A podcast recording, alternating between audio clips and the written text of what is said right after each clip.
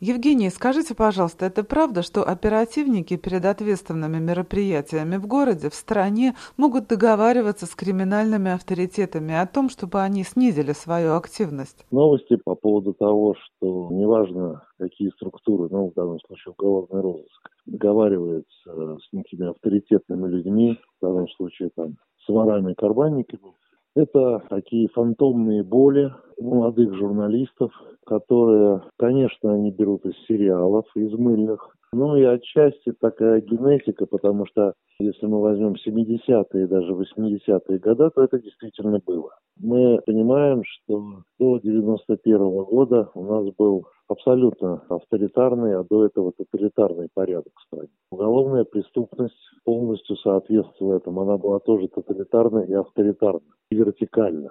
И на тот момент исторически, религиозно карманники это были первые в преступной среде, как, допустим, подавляющее большинство воров в законе было карманниками. И на тот момент оперативники уголовного розыска действительно могли договариваться. То есть они могли сидеть в пивном баре, вором или с несколькими ворами и сказать, ребята, лично я так делал, когда на Невский проспект, я помню, приезжал министр обороны Великобритании, потом какая-то королевская особа, не первая, но приезжала. Кто-то из Франции приезжал, ну, условно говоря, аристократ. И они должны были прогуливаться по Невскому проспекту и так далее.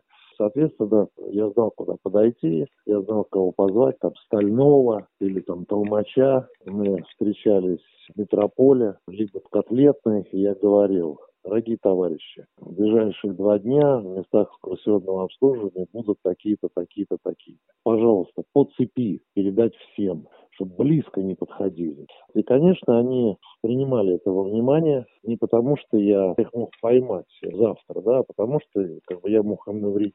Потому что этот мир был замкнутый, ну, они контролировали всю территорию.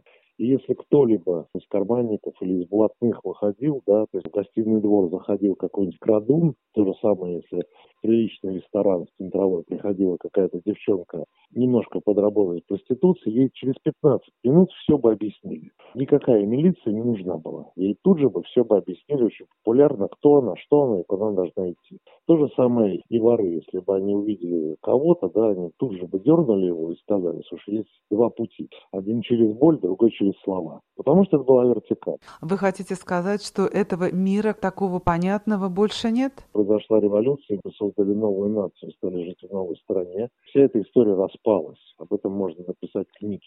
Если сейчас в Москве, в Петербурге, в других местах там профессиональные воры, безусловно. А если среди них там авторитетные? Безусловно. В Петербурге есть группа Монгола, или группа Чингиза. Есть такие группы. Но они уже не контролируют территорию. И очень много появилось крадунов. Тех людей, которые тоже там что-то воруют, да, но к ним отношение очень пренебрежительное. Ну, это как вот у офицера, который всю жизнь прослужил в армии, вдруг я приду там на военные сборы. Я тоже одену форму и тоже буду там что-то такое делать, но он на меня будет смотреть как на получеловека. Я пиджак, как бы я по плацу не ходил. Вот, появилось очень много наркоманов, неизвестно чего. Представим себе, что в Муре у нас соберут там неких там авторитетных ребят. Они скажут, слушайте, да, во-первых, мы сами не пойдем, но мы все понимаем прекрасно. А потом мы вам ничего гарантировать не можем, потому что мы не контролируем вот эту всю нечисть. Цыган, еще кого-то. Это просто невозможно если там по аналогии сравнить, мы знаем, что раньше был глава обкома, сидел некий Романов Григорий Васильевич. Он мог на совещании сказать, допустим, руководителю ГУВД или руководителю госбезопасности, что, товарищ, не время привлекать к уголовной ответственности там, директора завода такого. Вы же знаете, что мы должны там выпустить эту продукцию. Это же так все было, да?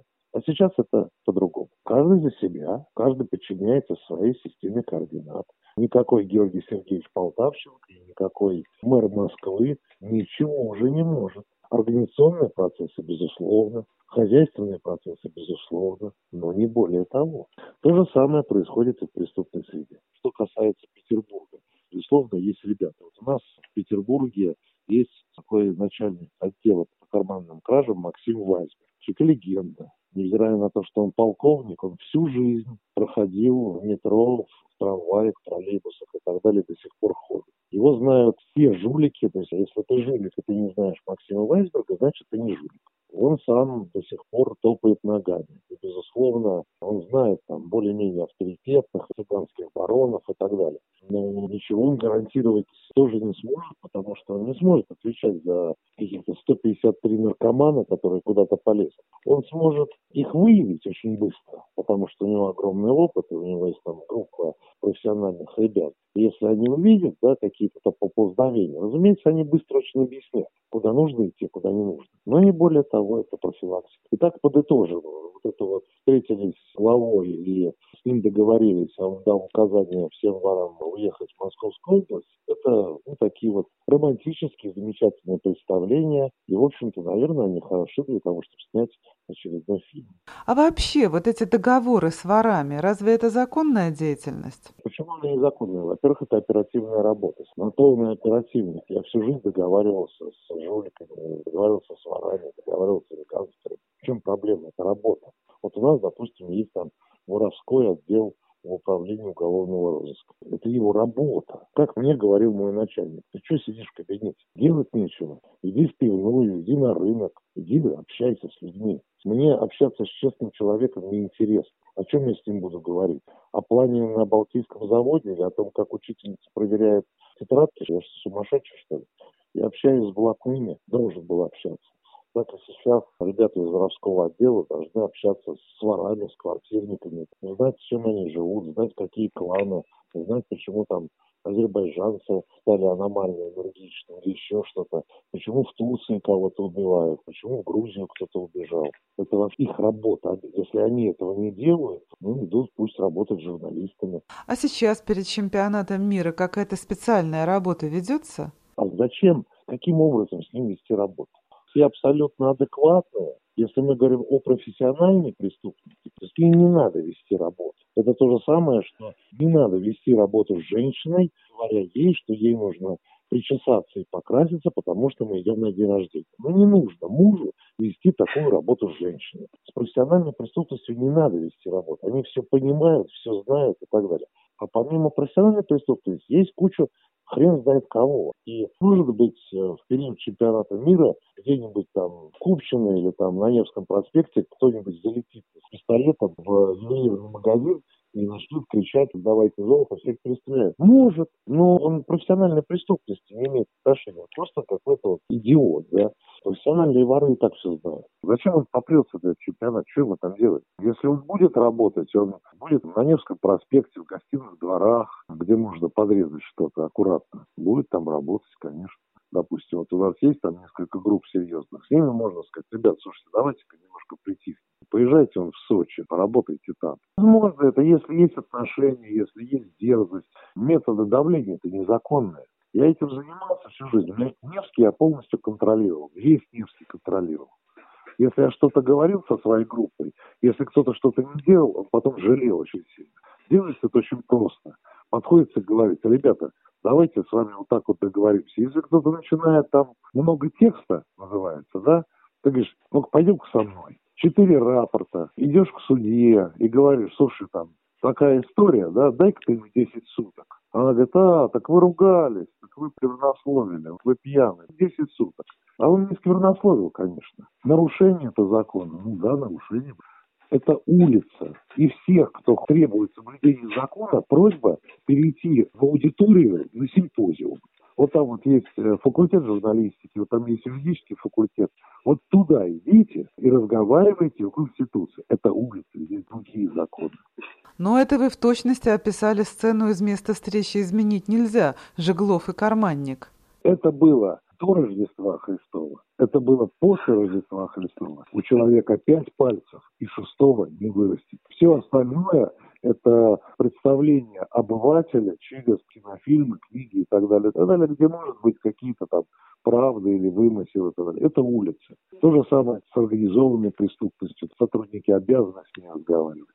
Сейчас воры в законе к карманным ворам мало имеет отношения. Есть там, кто их собирает вместе, лидеры какие-то. Но это не воры в законе. Воры в законе сейчас имеют активы, имеют машины, имеют жен, имеют счета, имеют связи. Они капитализировались, они стали другими людьми. Карманная кража – это идеология, это образ жизни. Э, ушла религиозная составляющая, а пришла капиталистическая, все. Сейчас чиновник имеет что-то НИЦе, и вор в законе имеет что-то НИЦе, и сенатор что-то имеет НИЦе, и бизнесмен имеет что-то НИЦе.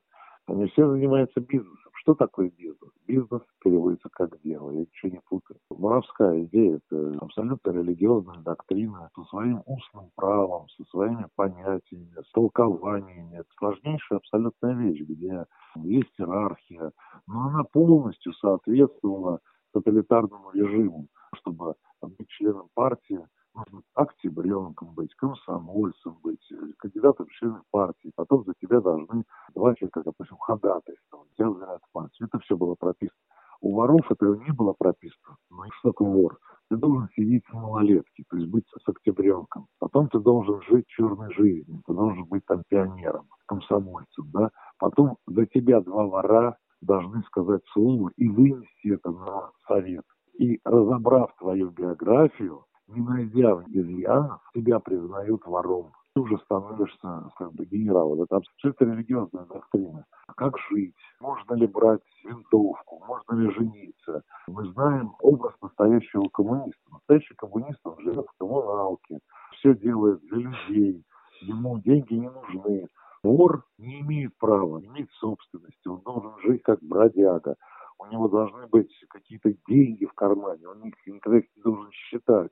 Если кому-то нужны деньги, да, он вынимает из кармана, да, и все отдает. Это абсолютно параллельные религиозные доктрины. Но пришла новая эра, вор, который По мнению Евгения Вашенкова, карманники достаточно умные люди, чтобы не лезть на рожон во время чемпионата мира, когда на каждом углу стоит по полицейскому, так что заниматься специальной нейтрализацией воров не требуется. Татьяна Вольская для Радио Свобода, Санкт-Петербург.